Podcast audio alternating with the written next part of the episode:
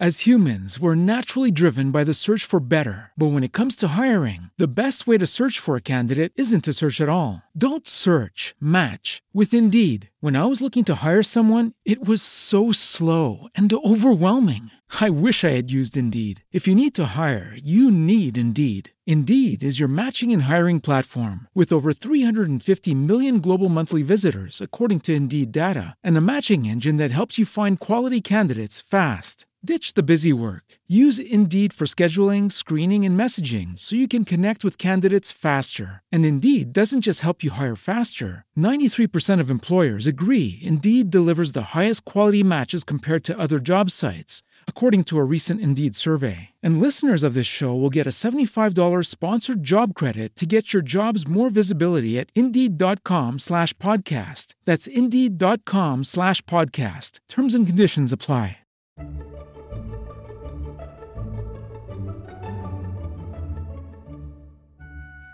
Hola, esto que vais a escuchar es el capítulo 9 de Trasteando en la Escuela, del 14 de junio de 2017. Bienvenidos a Trasteando en la Escuela. Yo soy Marta Ferrero y este es el podcast que acompaña al proyecto Trasteando en la Escuela.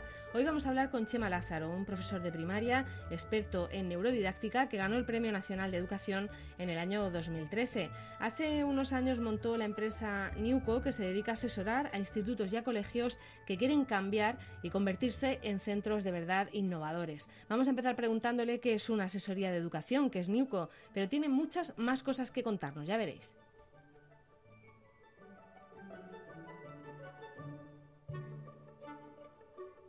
Vamos ya con la entrevista de Trasteando en la Escuela.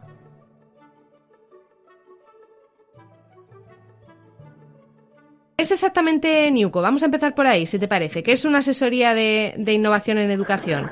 Pues Newco es una, una empresa de amigos, porque empezó así, y lo que nos dedicamos es a acompañar a centros educativos que quieran eh, realizar un cambio a nivel, pues no solo metodológico, sino un poco estructural, de filosofía, de cambio de mentalidad hacia lo que nosotros consideramos que es una escuela más próxima a las necesidades de los alumnos del siglo XXI. En base a eso tenemos un modelo con el que trabajamos con los colegios para aproximarnos más a, a las necesidades que tengan cada uno, o sea, de forma más individual. ¿Recurren a vosotros sobre todo centros privados o, o, también públicos? La realidad a día de hoy es que el grueso de nuestro trabajo eh, de proyectos grandes lo tenemos en colegios privados, pero el grueso de las partes formativas lo tenemos en entidades públicas sobre todo en los que son los centros del profesorado. Estamos trabajando junto con varios centros del profesorado para ver si sacamos a cabo un modelo en el que se pueda gestionar estos sectores del profesorado y tengamos menos participación. Y el año que viene empezamos en un, en un instituto público en Albacete. O sea que, bueno, el grueso podríamos decir que por un lado lo tenemos en la privada y por otro lado tenemos bastante trabajo de la pública. No solamente trabajáis en, en Madrid, sino que podéis acudir a cualquier otro sitio. Sí, eso, trabajamos en, en toda España, vamos. Este año, de hecho, nosotros tenemos tres centros aquí en Madrid y otro en Barcelona, con el que empecemos el año que viene, otro en Albacete. Y luego formaciones pues a lo largo de, de toda España, donde nos llaman Burgos, Valencia, Ponferrada, Vigo, donde, donde nos van llamando. Es raro que un profesor le dé por, por eh, no sé, por meterse a, a, empresario, ¿no? Por ser también emprendedor, o, o es más común de lo que pensamos. Yo creo que es más común de lo que pensamos y de todas formas yo creo que los profes somos de naturaleza emprendedora. Lo que pasa que a veces el modelo de crecimiento profesional es un poco limitado y si te apetece explorar otras vías es, es complicado. Entonces a mí es lo que me llevó un poco a, a, a tocar otros palos diferentes, a ver cómo podíamos explorar otras cosas. Luego, emprender socialmente mola mucho, es bastante divertido porque nosotros tenemos una parte de partida de esta que estimamos el 10% de las horas de trabajo de Newco son afines sociales, que no las cobramos ni las tenemos remuneración alguna. Simplemente las hacemos por, por, el placer de trabajar en lo que hacemos. ¿Y es fácil compaginar ese trabajo con, con tu trabajo habitual de, de, maestro? El año pasado yo estaba en el, en el centro a media jornada y tenía media jornada en el cole y media jornada dedicada a, Newco. Este año estoy de excedencia en el cole y estoy trabajando tanto en Newco y además estoy dando clases en la Rey Juan Carlos eh, dando dos másteres, soy de profe. Entonces, bueno, es compatible, sí, porque te da también una visión un poco más global de lo que es el centro, no solo el aula. Y luego cuando das partes de formación o consultoría, el tener en el rabillo del ojo siempre presente la vida real del aula ayuda mucho a contextualizar todo el trabajo. Claro, porque tú hasta, hasta hace un curso has estado de verdad dando clase, ¿no? No, no hablas de teorías, sino de cosas que has hecho. En el último cole, en el Leonardo, he estado trabajando por siete años de, aula, de pizza, como digo yo, y luego otros, otros cinco que tenía de bagaje por ahí por diferentes coles. O sea que, sé lo que son las vestiduras lectivas, más las complementarias, más cuidar patios, comedores, etcétera. Cuando, cuando abordáis el trabajo con un colegio, eh, ¿se trata de, darle la vuelta como un calcetín o, de analizar las cosas que se pueden conservar? No sé, ¿hasta qué punto personalizáis cada proyecto? Bueno, nosotros lo personalizamos lo más a medida que podemos. Es verdad que creemos más en el cambio por derribo que por sustitución. Una parte de filosofía nuestra y lo que siempre hacemos es en los centros educativos donde estamos es nunca tocamos lo que funciona si un centro tiene una señal de identidad, pues que se le reconoce mucho la proximidad con las familias o el nivel del idioma, etcétera, pues esas cosas nunca se tocan, porque entendemos que son los pilares sobre lo que hay que construir el, nuevo modelo del cole. Y cuando cambias un colegio, apareces por ahí lleno de ordenadores, de nueva tecnología, o, no tiene por qué tener que ver con eso. No tiene por qué. No tiene por qué. Ayuda, facilita, pero no es no es vinculante al cambio. Es más una cuestión de, mentalidad de la gente que quiera que quiera emprender un proceso de, ver qué ocurre, ¿no? Porque yo hago siempre una metáfora un poco como con Matrix. Has estado todos estos años dando clases con la pastilla azul, pero ¿qué pasará si te tomas la roja? Y es un poco pues a donde nos gusta llevar a la gente a ver qué pasa fuera de lo que estás haciendo, ¿no? Que ocurren cosas maravillosas.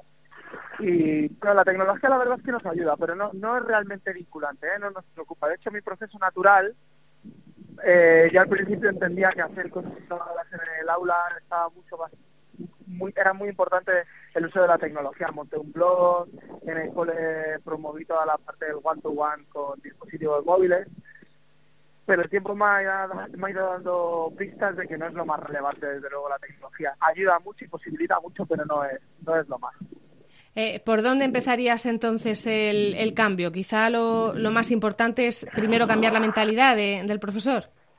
Claro, yo creo que eh, por nuestra experiencia hay muchos centros que eh, con la deriva del tiempo han terminado dejando de lado cuál era su misión, su visión y lo más importante, sus valores. ¿no? ¿Cuáles son los valores del centro? Porque cuando tú delimitas tus valores, estás al, al final condicionando tu metodología y tu forma de trabajar, ¿no? Nosotros siempre hablamos de si quieres alumnos autónomos y creativos tendrás que hacer a nivel metodológico algo que ocurra para que sean eh, creativos y autónomos. Y a partir de ahí empezamos a construir todo. Sobre todo hacemos una parte muy importante que es definir el perfil de salida de los alumnos. ¿Cómo queréis que sean vuestros alumnos cuando se marchen del cole? Eh, qué tipo de profesores necesitáis en este centro. Y cuando tienen todo eso, se hace un plan de formación para profesores, se eligen aquellas metodologías por las que va a apostar el centro y a partir de ahí se realiza lo que sería todo el plan de formación y de implementación. ¿Y qué tipo de, metodologías os gusta más eh, ofrecer o, implantar? Bueno, nosotros yo creo que por naturaleza somos bastante humanistas en ese sentido. Nos gusta mucho la parte centrada en el, en el alumno. ¿no? creemos, por ejemplo, que es fundamental en cualquier etapa educativa trabajar eh, de forma cooperativa. Nosotros tenemos muy claro que el cerebro es un órgano social y aprende muchísimo mejor cuando está trabajando con otros. Con lo cual esa es una metodología que nos ayuda y nos implementa un montón. Sabemos que en las primeras etapas del desarrollo el juego debe ser una parte estratégica sobre la que construir todo el aprendizaje. Eh, en infantil, por ejemplo, somos muy partidarios de escenarios naturales donde no se aprenden las partes de la planta, sino que se puedan tocar, se puedan oler, se puedan saber. Eh, y luego a partir de ahí empezando a construir sobre todo metodologías muy basadas en proyectos. La vida no está, eh, no está son compartimentos y entonces es muy importante que se relacionen en eso. Entendemos que el contenido es una excusa para aprender lo que realmente importa, en nuestro caso. Entonces, basándonos en esas cosas, realizar proyectos que tengan y generen un impacto en la vida diaria de los alumnos, porque de esa forma también sabemos que el aprendizaje es mucho más significativo. Eh, para todos aquellos profesores que están un poco, un poco solos en su centro, porque claro, para acudir a vosotros tiene que ser que el centro eh, acuda a vosotros, eh, un profesor de manera individual, ¿cómo puede hacer ese cambio en, su aula? ¿Qué consejo le darías? Pues, de forma individual, pues yo creo que primero que conozca muy bien a sus compañeros, que se tomen muchos cafés, que vayan a desayunar muchas veces juntos y que sobre todo compartan. Yo creo que compartir es la forma de cambiar hay que compartir, compartir y compartir y abrir cada vez más las aulas a lo que pase. A quien quiera pasar ahí, que vea y que sienta todo lo que uno está haciendo. Estamos a punto de lanzar una campaña nueva, pero no se la puedo contar porque va a ser secreta. Bueno, vale, pues ya, no, ya hablaremos entonces. Vamos a ir invitando a una orden secreta que vamos a crear. Ajá. Bueno, pues eh, seguiremos hablando entonces otro día. Eh, quería que me comentaras un poco, porque no hemos hablado todavía en el podcast de lo que es la neurodidáctica. Eh, me gustaría que me, que me la definieras. ¿Cómo explicarías tú qué, qué es neurodidáctica? neurodidáctica? Pues eh, para mí la neurodidáctica es conocer cuáles son los procesos por los que el cerebro aprende, qué mecanismos son los que se, encienden cuando el cerebro está aprendiendo y a partir de ahí construir una didáctica para que todas esas cosas ocurran. Es decir, si sabemos que cuando el aprendizaje está ligado con la vida diaria de los alumnos, está contextualizado, eh, se, se activan regiones del cerebro emocional y eso hace que eh, se, active de una forma muy significativa todo el trabajo del lóbulo frontal, pues qué estrategias podemos llevar a cabo para trabajar desde los intereses de los alumnos. Eso es un ejemplo. Entonces, a partir de ahí se construye lo que sería todo ese aprendizaje más significativo. La neuro es conocer cómo aprende el cerebro para generar los mejores escenarios posibles para que los alumnos aprendan de la forma más significativamente posible. ¿Y tenemos suficiente información sobre cómo funciona el cerebro o es una ciencia que todavía está empezando? Bueno, yo creo que hay pocos hallazgos, porque esa es la realidad, hay muy pocos, pero son bastante relevantes. Y como cualquier cosa científica y está en continua evolución, quizás lo que hoy se considera que es, quizás mañana sea que no. Pero bueno, así ha evolucionado el mundo, ¿no? Pero bueno, yo creo que es importante a la didáctica darle una parte científica, ¿no? De, veracidad y de empezar a medir. No sé, ya hay estudios, John Hattie ha medido, creo que fueron 80 millones de alumnos sobre qué características eran las que más valoraban para un aprendizaje significativo. ¿no? Y una de las 10 primeras que aparecían era el, la retroalimentación que, que recibía por parte del profesor. ¿No? Pues oye, si sabemos que eso funciona, pues eso hay que trabajarlo. O sea, hay poquito, pero yo creo que es eh, tremendamente relevante. ¿no? O, por ejemplo, la, la neurodidáctica, la neurociencia nos ha dicho eh, que el cerebro, por ejemplo, es plástico y esto tira por el suelo todo el concepto de la inteligencia con la que yo crié. La inteligencia no es un concepto rígido, sino que es un concepto estático. Y eso, en mi opinión, por ejemplo, cambia toda la cultura de un colegio, porque lo importante ya no es tener capacidades, sino es querer. Cambia la mentalidad de los profes. Eh, también hay una cosa que, se destaca mucho y es la importancia de que lo que aprendas te emocione. Eh, yo no sé si eso es fácil que lo entiendan los profesores, imagino que habrá muchos que sí, pero me parece más difícil a veces que lo entiendan los padres, porque las familias da la sensación de que, de que es cuando no requiere esfuerzo, cuando estamos hablando de emoción y de divertirse y de jugar, eh, lo consideran menos importante. Sí, pero bueno, yo creo que eso es un valor social, ¿no? El, esfuerzo va asociado a una mentalidad de, de, nuestro país en algunas cosas, ¿no? Venimos de, un, de una cultura judio-cristiana y está como muy instaurado eso. Es decir, yo creo que porque los alumnos se emocionen no quiere decir que no vayan a desarrollar el esfuerzo y la perseverancia, que son fundamentales y estratégicas para el aprendizaje. yo creo que eso es algo que hay que, que hay que tener muy presente. Es decir, esforzarse, claro que es necesario, claro que es necesario, pero oye, mucho mejor esforzarte para conseguir aquellos objetivos que son mucho más significativos para tu vida. Y eso no significa que uno tenga que hacer cosas que no le gustan o no quieran, claro que las va a tener que hacer, pero el objetivo está eh, mucho más asociado a tus intereses de tu vida diaria. Y eso yo creo que es creo que esa es la clave la clave real la parte de, de emocionar a nuestro alumnado con los contenidos que están aprendiendo. No tiene ningún sentido que los aprendizajes sean descontextualizados. Problemas de matemáticas en los que los alumnos tienen 250 canicas si es que no pueden jugar con 250 canicas, ¿no? Y eso y eso les genera unas disonancias que no pueden comprender entonces para qué están haciendo las cosas. Y una labor muy importante de la educación es contestar los para qué. Y en una, en una de esas reformas que hacéis de colegios, ¿también se le da formación a, a los padres? ¿Se, ¿Se, habla con ellos? Por supuesto. Se, a las familias están implicadas en todo el proceso educativo del centro. De hecho, la familia, tanto la familia como el alumnado, como los profesionales son fundamentales en el desarrollo de la de cualquier proyecto. De hecho, en uno de los centros, por ejemplo, de que estamos trabajando aquí en Madrid, estamos ahora mismo trabajando que los alumnos proyecten cuál sería su cole ideal. A las familias también se las deja participar. Hemos hecho ya, creo que son tres jornadas y llevamos trabajando desde diciembre. Tres jornadas que han estado las familias participando, construyéndolas. Hemos dado también formación sobre eh, todo lo que están recibiendo los profesores, les da a ellos a ellos y además son los propios profesores los que dan esa formación a las familias para generar ese vínculo.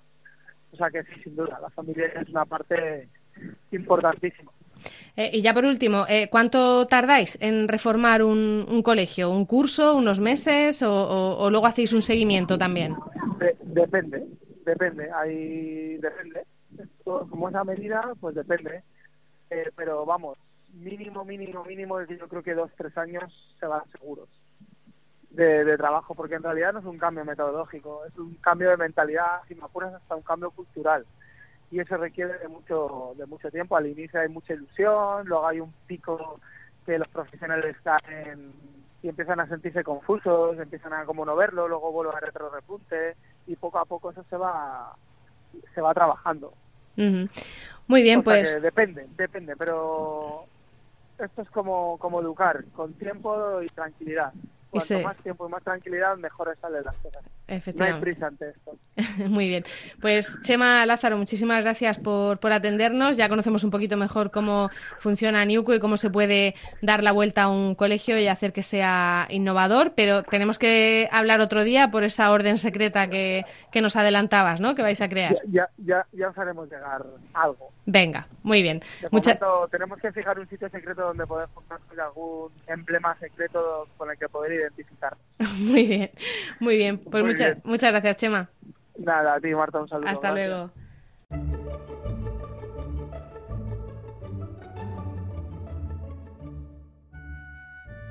Hemos contado en el programa de hoy con Chema Lázaro, experto en neurodidáctica, y como siempre me han ayudado con la producción Laura Bermúdez y el equipo de Trasteando, Eva Bailén, Belén Cristiano, María Pérez, Jacinto Molero, Iria Rodríguez, Gema Pérez, Ainara Muruzábal, Domingo Socorro y Noemí López. Y con esto hemos llegado al final del noveno episodio de Trasteando en la Escuela. Gracias por el tiempo que habéis dedicado a escucharnos. Esperamos que os haya resultado entretenido y que nos ayudéis a trastear y a compartir estas ideas. Esto es todo. Volvemos en 15 días en Trasteando en la Escuela. Antes de irnos, quería anunciaros que tenemos un podcast nuevo en Emilcar FM. Se trata de Eureka. Va a ser un programa quincenal presentado por Fran Molina en el que hablaremos sobre innovación y nuevos productos, tratando de mostrar algunos aspectos interesantes y curiosos sobre esos productos. Ya podéis encontrar en iTunes y en el resto de aplicaciones el primer episodio dedicado al autogiro de Juan de la Cierva.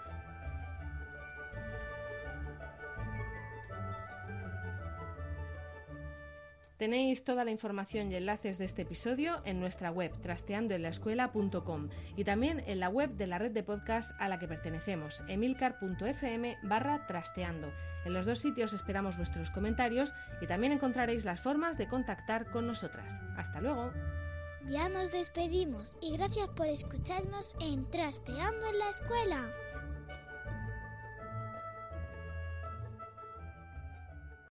As humans, we're naturally driven by the search for better. But when it comes to hiring, the best way to search for a candidate isn't to search at all. Don't search, match with Indeed. When I was looking to hire someone, it was so slow and overwhelming.